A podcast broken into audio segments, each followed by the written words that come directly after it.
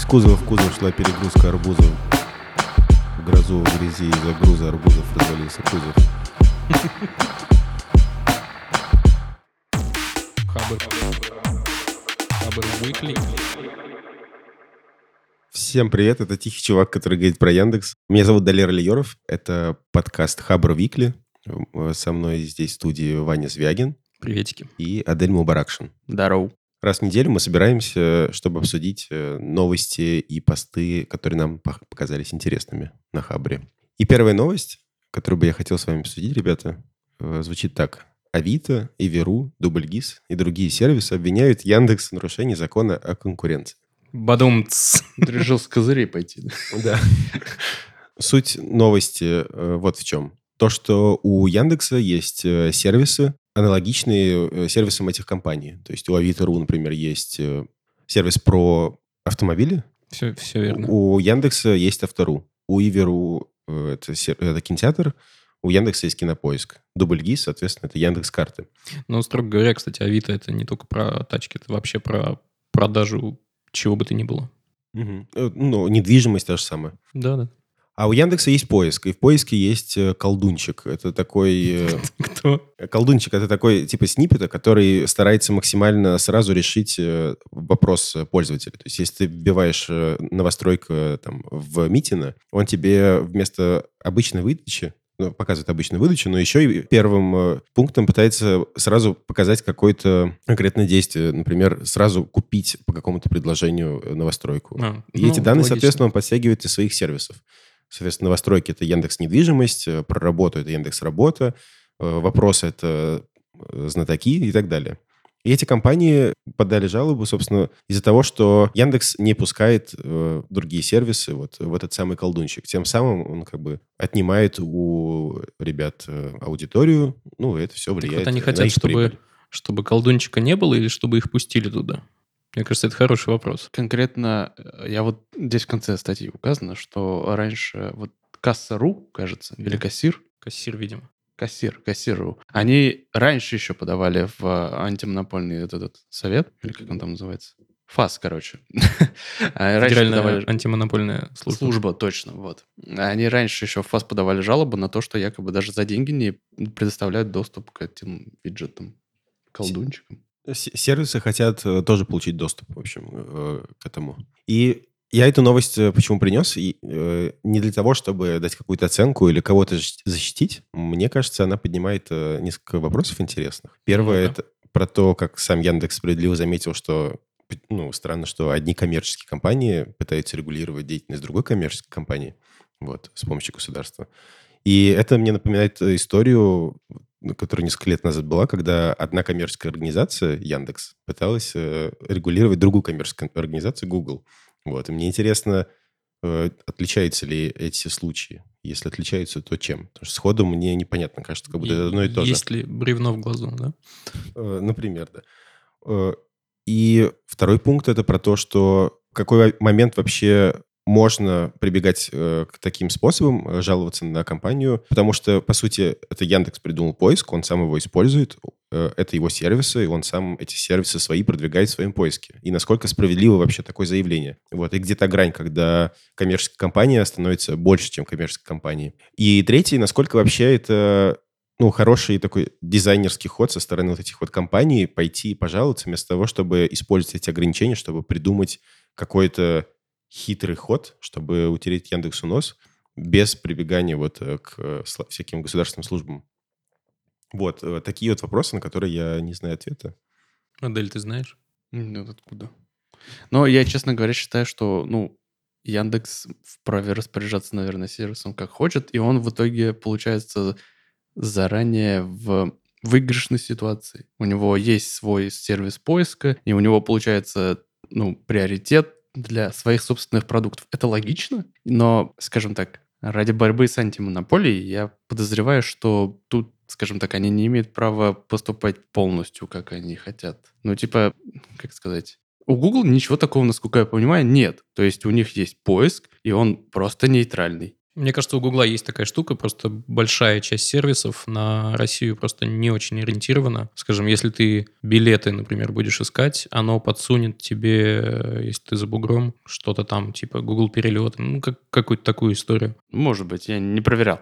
Но я, например, точно знаю, что вот, допустим, если ты спросишь погоду, он под- подскажет тебе погоду не, ну, скажем так, не свою, у него же... У него нет своей погоды. Да, нету. А, ну, не знаю, какой пример-то привести. Но, строго говоря, у Яндекса тоже своей погоды нет. Они же пользуются э, чем? Яндекс Погода. Нет, Нет, это они сервис. данные а данные-то они откуда-то забирают. Что у нас самое большое? Аквезер. Ну, ну вряд ли. Кисметио или... Да-да-да, вот, Гисметио. Мне кажется, у них, нет? Сейчас пока вы пока говорите, а я погуглю. Но а чем отличается этот случай от того с- случая, когда Яндекс э, с Гуглом спорил? Ну, там, заруб- ну, как это, забугорный басурман наступает на права нашей русской компании. Не знаю, я, я не вижу разницы, на самом деле. Слушайте, я в целом за какую-то, наверное, ну, я в целом вообще по жизни за здравый смысл. Давайте так. Если у тебя классный продукт, да просто, блин, делай классный продукт, делай классно. И не надо смотреть на других. Смотри на себя. Это касается вот этих претензий, ой-ой-ой, нас притесняют. Да никто вас не притесняет. Если вы такие молодцы, пусть к вам идет прямой трафик. Я понимаю, что для многих интернет начинается там с поисковой строки. И вот у мамы у моей долгое время интернет начинался с Рамблера. Ну, то есть для кого-то, наверное, да, по- получается так.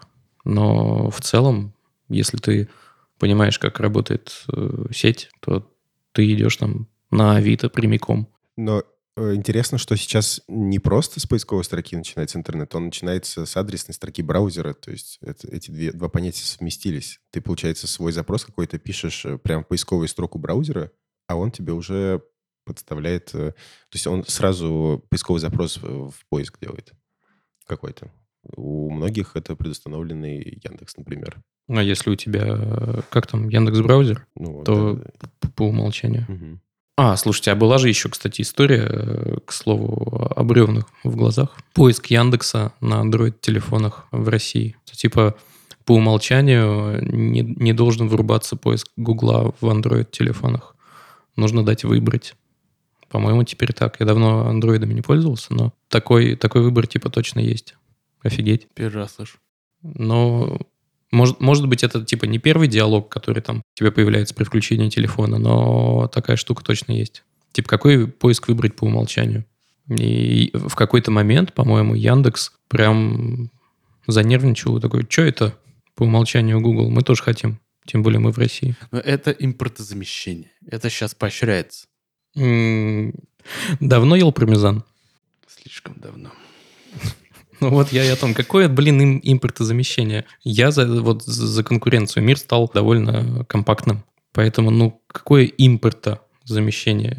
Это просто продукты, про которые ты знаешь. Есть вот э, пармезан из Италии, есть э, стерлиговский хлеб, прости господи, за полторы Вязкий штуки. квас. Вятский квас огонь.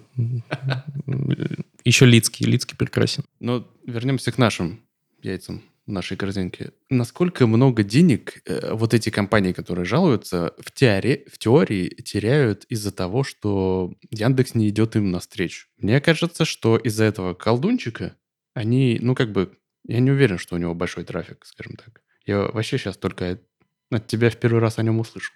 По словам э, гендиректора Дубль ГИС, э, сторонние сервисы недополучают 15-20% трафика.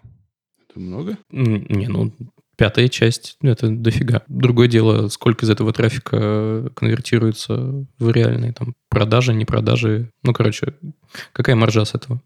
Ну, Если Непонятно. это прям так таргетировано, а как они говорят, то, наверное, KPI высокий, да, но э, я не уверен в том, что у них что-то изменится, если они им даже дадут доступ. Ну, может, ладно, я не уверен. Но мне интересно, под чем как бы Яндекс мотивирует свои, ну, нежелание сотрудничать. Э, Нет, он потом ответил, что Что желает? Вы нас никто не спрашивал просто, да? Типа так? он ответил, что как бы готовы к сотрудничеству, но ждем от вас э, таких же ответственных действий, что вы там на своих сайтах тоже разместите, например, э, ссылки на наши сервисы. Я потом ссылку могу приложить на ответ. Не, ну, короче, бизнес есть бизнес, в общем. Я бы под- подытожил так. А, я таки нагуглил, откуда Яндекс берет данные о погоде. Отовсюду. Ну, то есть это не, не прямо они взяли, там запустили спутники, на- наняли э, ученых, которые э, погоду анализируют.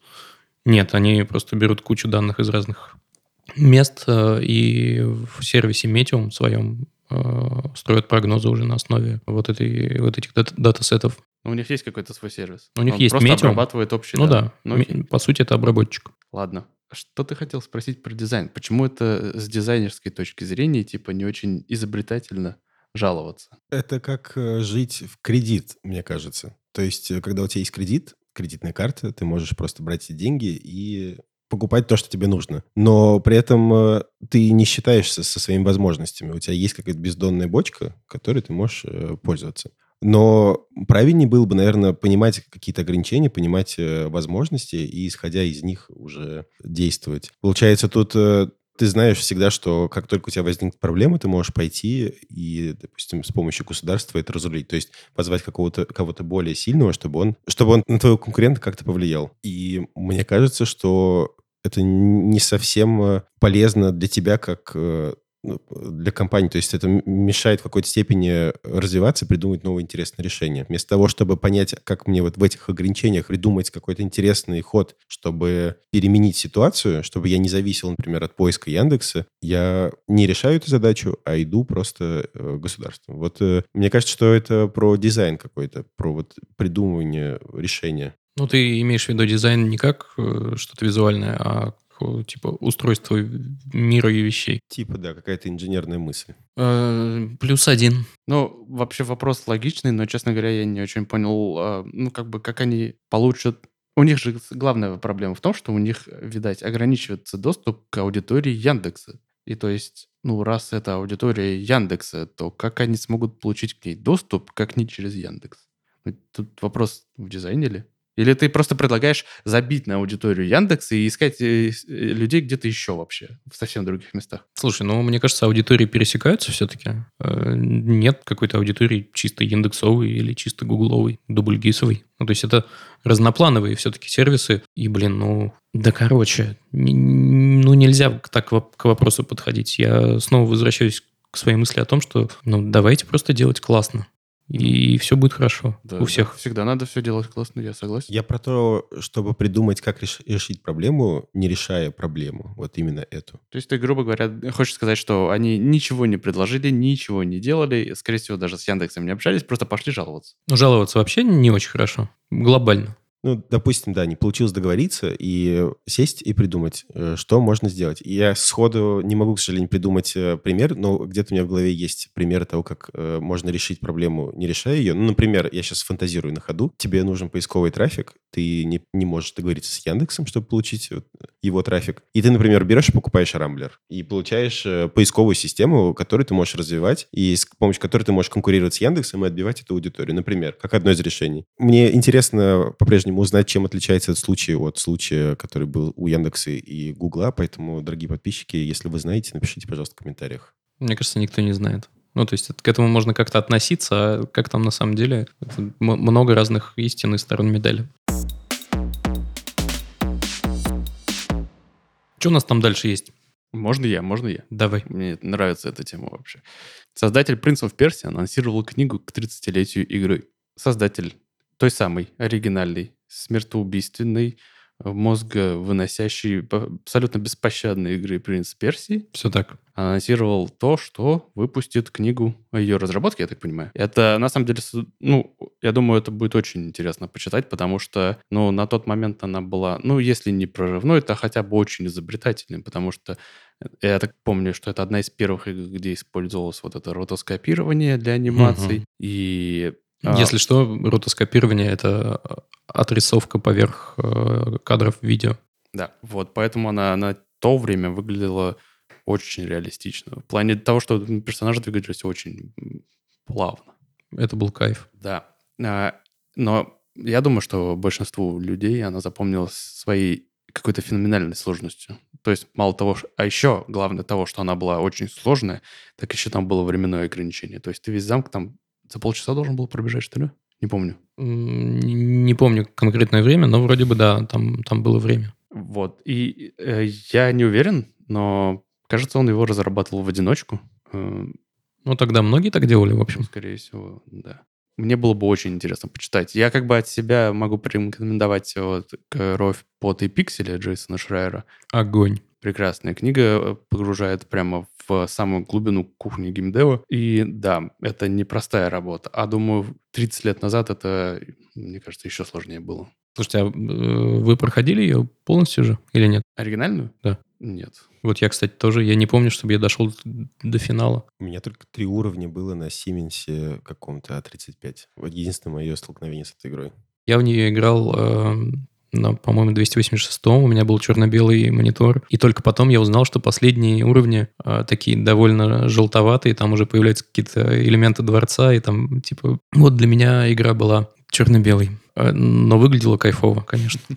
Я считаю, что, кстати, сама серия «Принц Персии» я, мне кажется, незаслуженно забыта. Игры по ней не выходило уже очень давно. Это меня очень расстраивает, потому что в дальнейшем игры, которые издавала Ubisoft, были очень крутые и изобретательные. А последняя, когда вышла, я помню, что, в общем, она уже была 3D-шечная и визуально э, на момент выхода очень крутая.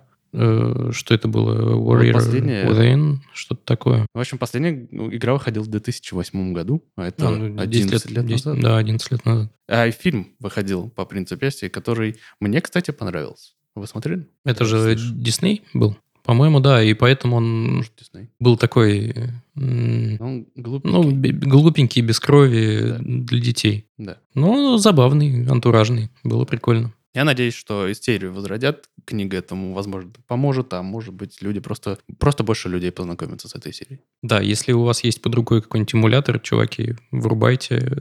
Мне кажется, даже в девятнадцатом году кайф. Кстати, насчет эмуляторов. Ну-ка. Я, между прочим, заново переоткрыл себя, для себя вот эти старые игры э, буквально в последний месяц, наверное. Я накачал себе кучу эмуляторов, там, PlayStation 1, э, Super Nintendo и Nintendo DS, кажется, или Game Boy. В общем, я, я играю в старые Metroidvania, вот я играю в Metroid, я играю в Castlevania и так далее. Короче, меня на ностальгию пробило очень сильно. Я не знаю почему. И как бы эмуляторы сейчас, на самом деле, это э, очень крутая тема. Они работают э, везде, даже на телефоне, кстати, очень здорово работают. И делает из э, телефона реально прям хорошую такую игровую консоль практически. Они работают даже в браузере. Можно нагуглить сайт, и там а, большая коллекция игр для разных платформ. И тот же Nintendo, и PlayStation, и PC-шник старый. Вот в этом плане, кстати, не факт, потому что Nintendo все подобные сайты банят бес- беспощадно просто. Пока не забанил. Но я Точка Onion. Я как бы не поощряю. Надо использовать только свои ROM ы игр, которые ты когда-либо купил. И все эмуляторы, они нужны для сохранения историй. А, Вот скажи мне, как мне быть... Во-первых, мысль такая. Мне кажется, что существует некий импринтинг, о котором я как-то недавно уже упоминал. Та консоль, на которой ты играл э, вот в детстве, в самый первый раз, она как-то сильно западает в душу, и title ы оттуда тебе по-настоящему нравятся. Поэтому мне нравятся title ы Сеги. Согласен. Где мне взять, motherfucker, образ The Lost Vikings, если у меня он был только на картридже? Что мне делать? Lost Vikings продается в Battle.net. Серьезно? Вот те самые Те- Ну, на компе. 2D-шечные Да, вот да. эти. Все, я, я знаю, как я проведу выходные. Да, это Lost Vikings. Это только... Их спасло только то, что их сделали когда-то Blizzard, и они до сих пор функционируют и существуют. Проблема с другими title ами. То есть я, например, помню, как я заигрывал до дыр Comix Zone, например. Или Mortal Kombat 3. Я вообще не знаю. Нет, МК понятно, а Comix Zone... Ну, что если, это? допустим, Comix Zone можно купить, да, потому Это что... про что хоть? Ну, это... И- игра сделана в виде комикса. То есть чувак э, натурально перемещается между кадрами комикса. Ты знаешь, да? Да, Это это, очень крутая очень игра. крутая игра. Блин, прикольно. Мимо меня вообще прошло. Вот, и, соответственно, издатель давно пропал, и, и- ну, ее переиздали, окей, Она ее на, на переиздали. Steam е доступна. Да, а и она есть в Steam е. Но многих title ов это не коснулось. И что делать с ними, никому не понятно. То есть вот я, например, помню, была игра Zero Tolerance. Это шутер Мгм. от первого лица на Сеге. Очень крутой. Воу. Я помню только там какие-нибудь Splinter Cell и прочие. Это типа Sega Dreamcast, не та классическая 16-битная. Это 16-битная, там просто была какая-то приставка к приставке, в которую можно было вставить CD-диск, и там, по-моему, э, ну, типа саундтрек еще были, и, к- в общем, расширенный издание. Не знаю, как объяснить. У меня без диска было, кстати. Прекрасная игра, но ее нигде нельзя найти. И что, дел... с с этим делать, непонятно. Слушай, ну после того, как ты поиграл в какой-нибудь э, Quake 3, мне кажется, того уровня игры будут уже не те. Ну, то есть Нет. это не будет плавно, это не будет 3D-шечно. Ну, конечно, но э, мы же идем не за этим, правильно? Мы ударяемся в ностальгию просто, чтобы... Не просто, чтобы в игру поиграть, а чтобы вспомнить, как было тогда. Слушай, ну, в принципе, Персию, если возвращаться к началу, собственно, обсуждения, я бы поиграл сейчас просто так, и не потому что, ну, ностальгия. Это будет, конечно, такой аспект. Но там классный геймплей. Это классный платформер, который вот если убрать пиксельность и оставить все, что было, э, мне кажется, его можно переиздать и рубить капусту. Я готов поспорить, что когда ты...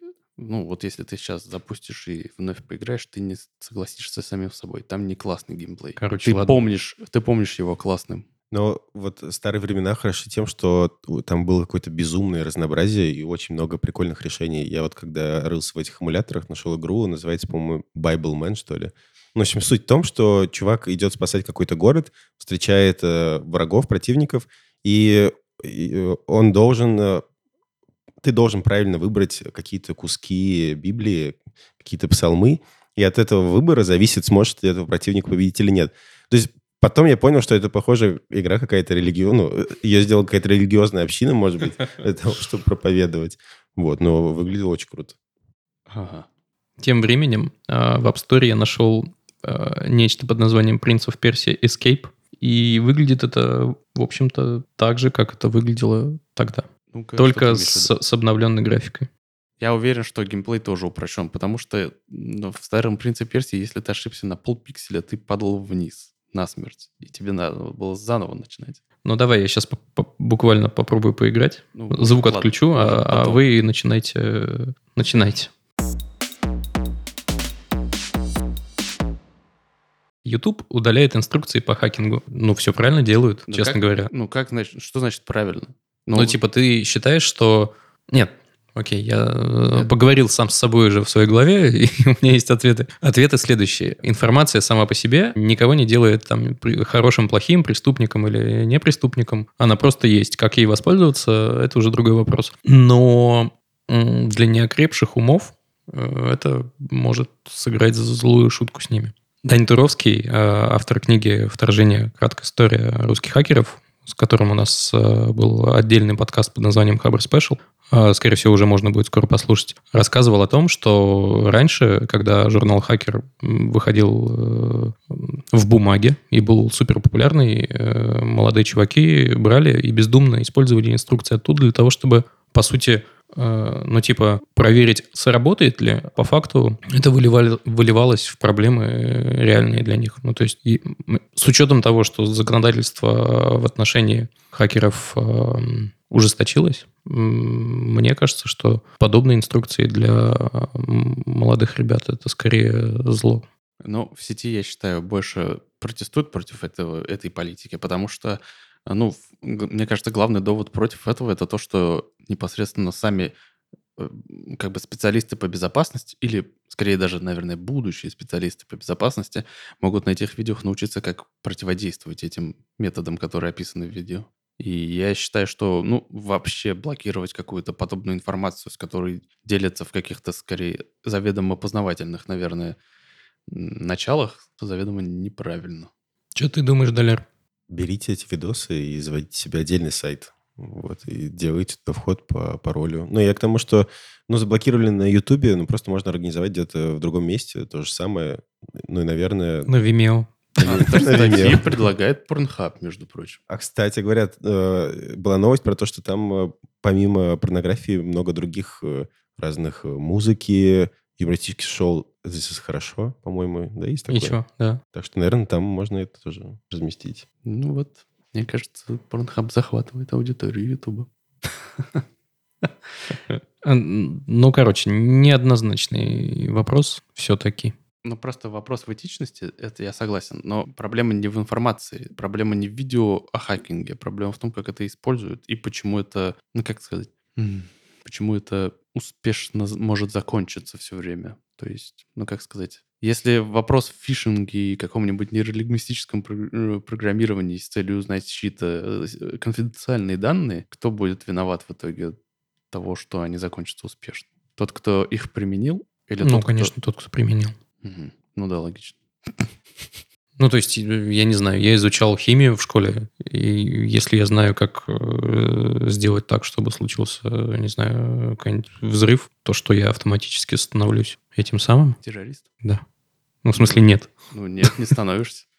Ну, о том и речь. Но при этом, блин, у меня есть пример на самом деле. Не знаю, как это характеризует э, и что это, главное, характеризует, но у меня в классе учился Дима, э, который почитывал такого рода литературу о том, как э, создавать всякие взрывчатые вещества. И итог – взорванный балкон, обожженные нахрен руки и хождение в перчатках. Вот последние года, которые мы вместе учили в школе, дальше я не знаю, что с ним произошло. Может, он пошел дальше и подорвался вообще.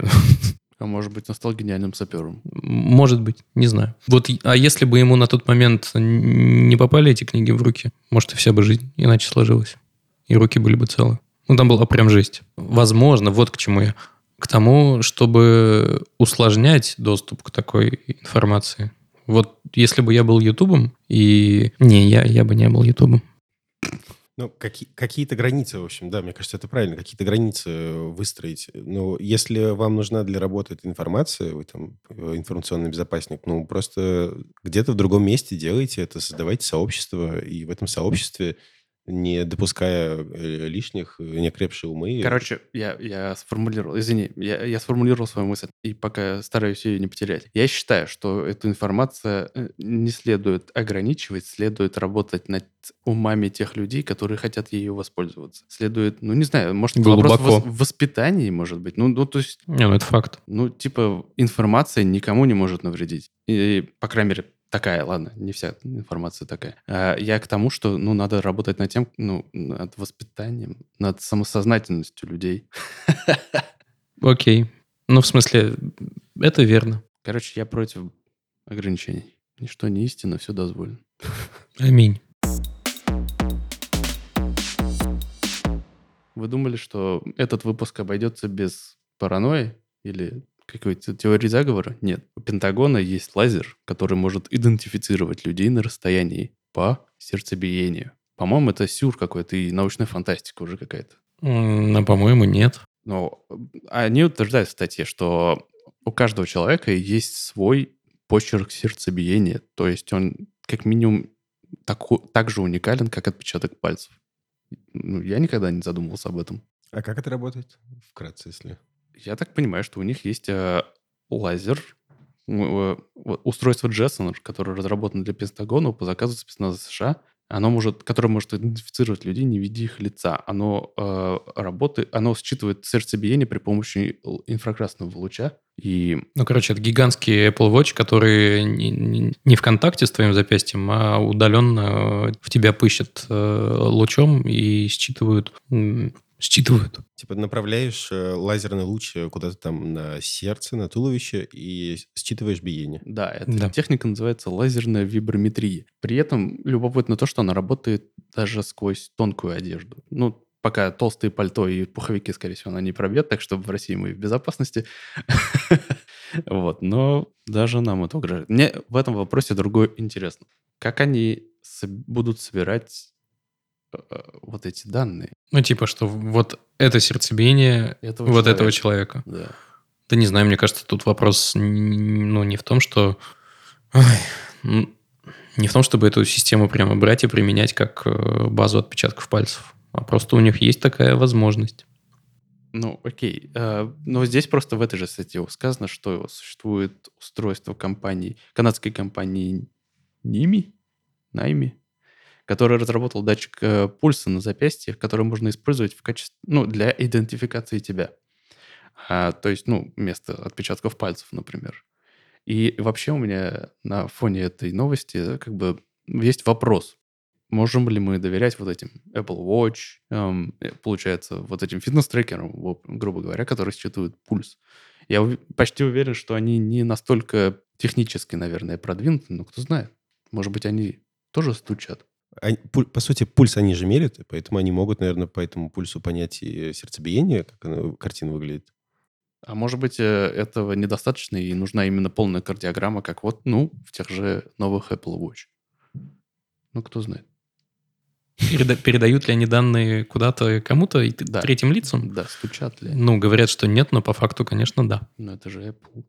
Мне кажется, у Apple есть э, один такой аспект, который отчасти э, гарантирует их добропорядочность. Э, это гигантская публичная компания с самым большим капиталом. И если, ну, как бы цена ошибки очень высока. Если они, если где-то просочится инфа о том, что они что-то сливают, ну, все, пока. Ну, я согласен, что они сильно за это топят, за конфиденциальность. Ну, то есть они такое. топят за это уже многие годы, и если вдруг в какой-то момент они скажут, кто-то скажет, что Apple сливает данные ФБР, ну, это конец. Ну, так, ну, я вспомнил два случая. Например, когда произошла утечка из iCloud, вроде, по, ну, скажем так, поругались и забыли. Не, утечка утечкой, просто А, взаимодействие Был с... второй случай, когда... Я не, не знаю, кстати, чем он закончился. Когда ФБР, кажется, как раз на, давило на Apple для того, чтобы получить какую-то возможность доступа к эм, телефонам подозреваемых. Ну, они сказали сорян, но нет. Да? По-моему, да. Вот. А, Это хорошо. Ну, пожалуй, что да. Но, Но, я бы им не верил. но вот при этом действительно что-то я сомневаюсь. Несмотря вот на, все вроде бы... Кстати, на этом фоне можно снова вспомнить про Яндекс. Они сливают в итоге данные э, властям или нет? Тоже нет. Тоже нет. Ну, Они говорят, сказали, что нет. Для Да. них это тоже очень важно в плане репутации, а поэтому они всячески стараются найти способ, чтобы не сливать. Они как, о каком-то варианте вроде бы договорились. То есть, как это делать в рамках закона, вот этот яровой. Но полностью там все ключи и шифрования они, по-моему, не передают. Кстати, вот, и мы хотели упомянуть на фоне этой темы, вот, э, что в штате Вирджиния было на законодательном уровне запрещено, ну, как бы, введена уголовная ответственность за использование дипфейков. Это, Быстро у них там. да. А учитывая, что в Штатах используется прецедентное право, наверное, можно считать, что это распространяется в целом на все Соединенные Штаты Америки, нет? Не знаток, Но я тоже не но, по-моему, да. Ну, в общем, мне интересно вот э, в этом плане, как они будут, во-первых, доказывать, что это дипфейк, во-вторых, доказывать, что это лицо того человека, который не согласился на использование своего лица в подобном видео, а во-вторых, как они докажут, что это в итоге не он сам был на... Ну, то есть много вопросов. Вспомним инфо про то, что Adobe м, сделала нейросетку, которая распознает, собственно, фейки, ну, точнее, в- в- вмешательство в фоточки. Ну, я думаю, что способ-то найдется. Может быть. Не бывает так, чтобы бесшовно все происходило. Во-первых, сейчас это на таком уровне, что, что заметно. Ну да. Ну, Не было ни одного э, видоса, в котором было бы непонятно, что, ну, чуваки. Ну, я, честно говоря, не- э, сейчас качество подобных видосов настолько низкое, что непонятно даже, какого человека вставили. Так что еще и пойди докажи, что это именно тот. Ой, единственное, что мне понравилось, как э, на место Шварценеггера в «Терминаторе 2» вставили Сталлоне. А ты видел видео, где Это было была, прикольно. была заставка из какого, а, ну, вступление из какого-то очень старого американского ситкома про э, чернокожую семью, в которой каждый герой, это маленькая девочка, маленький мальчик, старая бабулька, у них у всех лица были заменены лицом Майка Тайсона. Не, не видел, но, видимо, посмотрю теперь. Прекрасное видео. Я думаю, что они просто работают на... Я перебиваю тебя. Не-не, говори, говори. Мне кажется, что они делают задел на будущее. Э, Ну, очевидно, эта штука будет развиваться. И вот когда мы уже э, сложно будем отличать фейк от нефейка, вот тогда и поговорим. Мне кажется, ну, это хороший знак в плане того, что, ну, что-то с этим, наверное, когда-нибудь делать надо будет. Что ты хотел сказать, Далер? Хотел завершить эту лавочку. Жду, когда вы закончите. Я, это мое первое завершение подкаста, я поэтому не знаю, как э, тактично Нервничаешь? его завершить. Заткнули все. Поэтому жду, когда вы закончите. Давай заканчивай. Да. Ну, мне кажется, мы обсудили все наши любимые темы. Вспомнили Яндекс, э, поговорили про нейросети, попараноили немного. напомнили, что правильно говорить Adobe. Да, Вот. и поностальгировали. Да, Вот мне- и поностальгировали. Да, и игры упомянули. Моя любимая тема. Поэтому спасибо. Предлагаю закончить. Приходите к нам в чат, обсудить, э, продолжить обсуждение новостей. Хорошей вам недели. Да, и не забудьте на следующей неделе послушать Хабр Спешл. И если, чтобы получать э, обновления наших подкастов, подписывайтесь на нас э, специальными кнопками. Ну, можно и 5 звезд поставить, да. Да, спасибо. Пока. Всем пока. Пока. Хабр. Хабр Weekly.